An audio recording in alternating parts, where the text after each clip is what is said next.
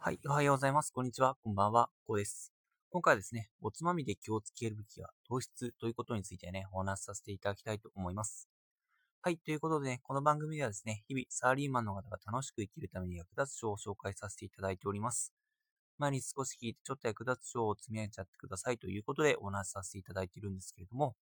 本日は木曜日ということで、毎週おつまみのことについてね、お話しさせていただいているんですけれども、まあ、今ですね、えっと、ダイエットしているというところで、ただ、まあ、お酒はね、ちょっとやめられないと。で、まあね、金曜日に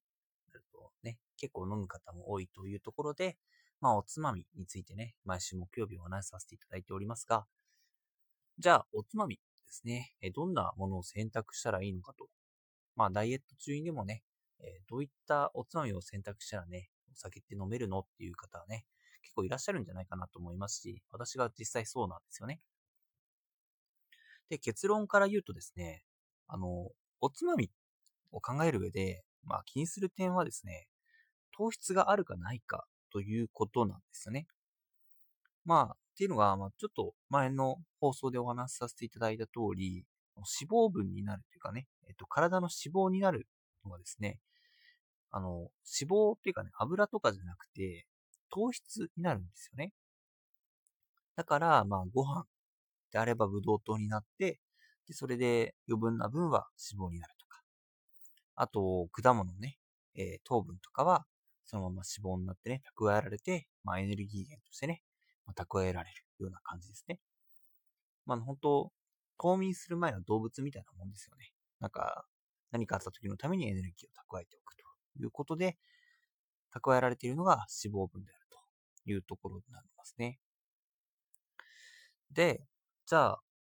どういったものがいいのっていう話になってくるんですけど、唐揚げとかはね、全然食べていいみたいなんですよね。その糖質の話の本によると。ただ、あの、やっぱりお酒の方がね、結構糖質が多いものがあるので、そっちが注意が必要なんですよね。選択することとして。例えばビールだと、すごい糖質あるんですよね。あれって。あと、レモンサワーとか市販のものはね、結構糖質が入ったりするので、私が超お勧めしていたレモン堂さんもですね、あれは結構糖質が高くてですね、定番レモンサワーだったかな。そっちの方は全然糖質が低かったので、最近はそっちを飲んでいますかね。結構ね、そういった形でお酒の方の選択が結構重要になってきますね。最近その糖質がね、低いレモンサワーの方に買いましたけど、やっぱり体重の増え方？っていうのも全然ね、まあ、緩やかというかね、なんか、やっぱりお酒飲んだ次の日はですね、ちょっと体重が増えちゃっているところはあるんですけども、まあ、ただですね、えー徐々に徐々に、まあ、その増えた分も消化しながらですね、痩せてこれているので、まあ、これは本当なのかなっていうふうに思います。全然唐揚げ食べた日の次の日とかね、全然ね、その体重も増えずに、なんか今まで思っていたダイエットの概念と全然違いますよね。本当油とかね、全然お腹の中で、まあ、消化されるというか、で、余分な部分がそのまま体外に排出されていくので、本当に気をつけるべきは糖質ということさえ抑えていればですね、まあ、おつまみのところでね、あんまりストレスなくですね、えー選択ができるということになりますのでね、まあ、ぜひね、いろいろね、おつまみ、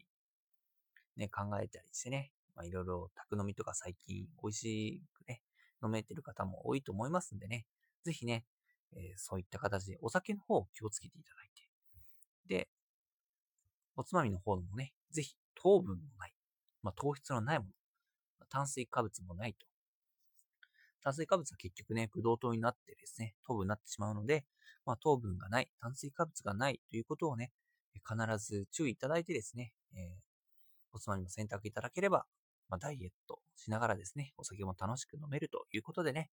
まあ、ぜひね、そういった感じで楽しくお酒飲んでいただきたいと思いましてね、本日はお話しさせていただきました。はい。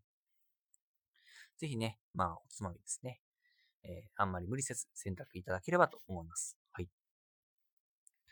はい。ということでね、今回はこんな感じで終わりにしたいと思いますが、最後にお知らせだけさせてください。